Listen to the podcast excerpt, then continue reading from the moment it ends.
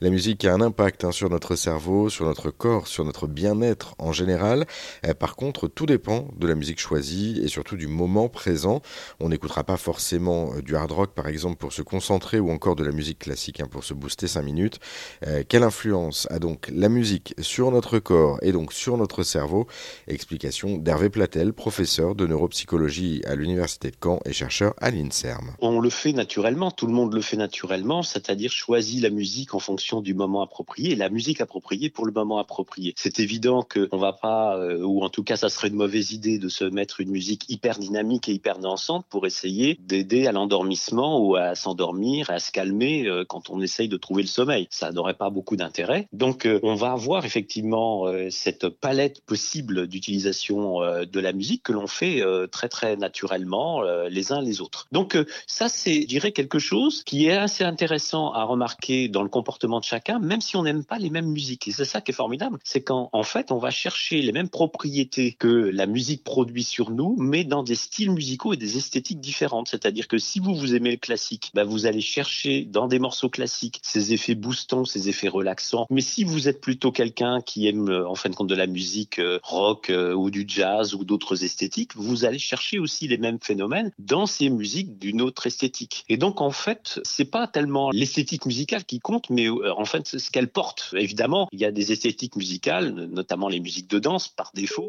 elles portent effectivement euh, la plupart du temps des facteurs euh, donc plutôt stimulants. Donc bah, les musiques de danse sont pas des musiques super appropriées pour se concentrer et puis pour s'endormir. De même que bon, il faut pas écouter des chansons avec des paroles si on doit travailler sur un texte dont il faut corriger la grammaire, les, les virgules, etc. Parce que là, on peut avoir des interférences entre effectivement le, le contenu des paroles d'une chanson qu'on peut comprendre et puis euh, le texte que l'on a à mémoriser ou à corriger. Donc là, je dirais que c'est du bon sens, hein, bien évidemment. Hein. Mais euh, je pense qu'il faut retenir qu'il n'y a pas forcément une bonne ou une mauvaise musique dans l'absolu. C'est vraiment la relation que l'on a avec nos habitudes musicales qui nous permettent de trouver chacun bah, ce qui est la, musique qui va nous, nous faire plaisir en nous relaxant ou la musique qui va nous faire plaisir en nous boostant, en nous donnant effectivement un, un coup de dynamique. Et c'est assez intéressant de voir à quel point les témoignages en fin de compte des personnes qui vont dans des concerts, que ce soit des concerts euh, d'esthétique différente du classique, euh, donc euh, au hard rock, au metal, à la musique metal, eh bien les commentaires que font les gens qui vont au concert, pourquoi ils y vont et dans quel état d'esprit ils en ressortent, sont assez identiques. Il y a des travaux, notamment en psychologie sociale, où on interroge les personnes qui sortent d'un concert classique, festival de hard, et on dit mais alors là vous sortez du concert et alors comment vous vous sentez,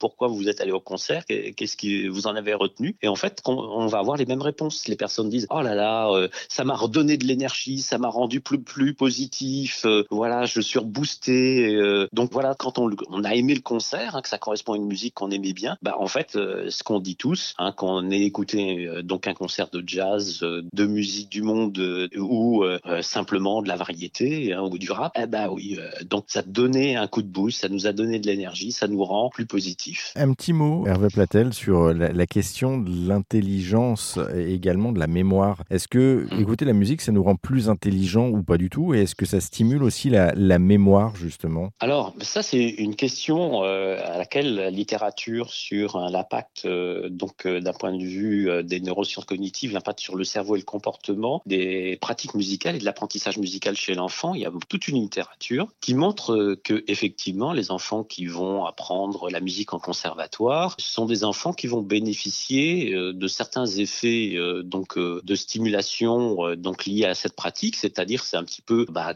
non pas comme s'ils allaient deux fois à l'école, mais d'une certaine manière comme si effectivement bah, ils allaient aussi stimuler leur mémoire, stimuler effectivement leur capacité de concentration, stimuler leur capacité donc à faire attention à deux informations parallèles, etc. Donc en dehors du circuit scolaire, en dehors des activités scolaires classiques, et ce sont en fin de compte des effets qui vont les aider aussi bien sûr dans les apprentissages scolaires classique. Dire que ça les rend plus intelligents, ces enfants, en fait, c'est tout à fait exagéré. C'est-à-dire déjà parce qu'il faudra avoir une définition claire de l'intelligence. Qu'est-ce qu'on entend par intelligence? Est-ce que c'est une intelligence simplement euh, opératoire hein? Est-ce que c'est une intelligence sociale? Est-ce que c'est une intelligence plus créative, etc. Donc ça, ça dépend effectivement des frontières qu'on donne à, cette question de l'intelligence. Donc on peut dire simplement que effectivement l'apprentissage de la musique aide les enfants aussi sur des, des mécanismes donc euh, cognitifs qui vont être utilisés dans les apprentissages scolaires. Donc du coup, il y a ce qu'on va appeler un, un, effet de transfert d'une activité par rapport à l'autre qui peut être bénéfique. C'est pas pour ça que les, les, jeunes musiciens sont forcément plus intelligents que d'autres personnes, hein, donc ce qui est pas, forcément voilà systématique. Donc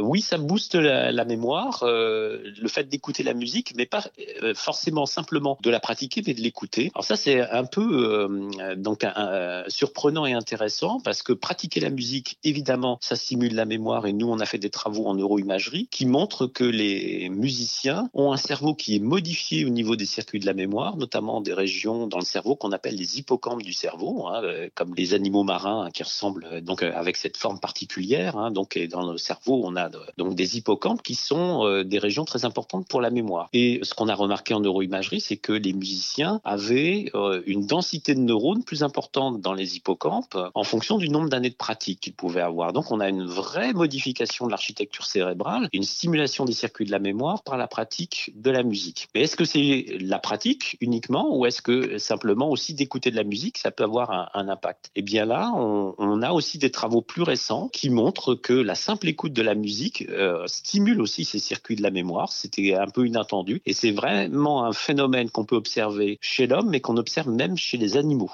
Donc, euh, ce qui est complètement étonnant, hein, c'est-à-dire que l'écoute de la musique, la musique euh, comme stimulation environnementale, euh, stimule les capacités d'apprentissage et la mémoire, même en fin de compte, dans chez différentes espèces animales. Donc, en fait, on a quelque chose dans la musique, dans le fait que la musique c'est une structure auditive répétitive, hein, donc la plupart du temps, avec donc des modifications dans le flux sonore qui vont intéresser effectivement différentes régions du cerveau. la musique, en fin de compte, bah, c'est un phénomène qui est vraiment intéressant fin de compte euh, pour notre cerveau, en tout cas pour un cerveau de mammifère. Et donc, euh, bah, qu'on soit un poussin, euh, qu'on soit un rat, une souris, une vache ou un, être humain, eh bien, effectivement, la musique, bizarrement, est une simulation sonore. Quand j'entends par musique, parce que ce que je veux dire, c'est en fin de compte une structure sonore qui va être pas aléatoire, mais en fait va avoir certains types de répétitions. Ben ça, en fin de compte, ça stimule les circuits de la mémoire de manière tout à fait naturelle. Donc pour travailler votre mémoire et faire travailler par conséquent votre cerveau,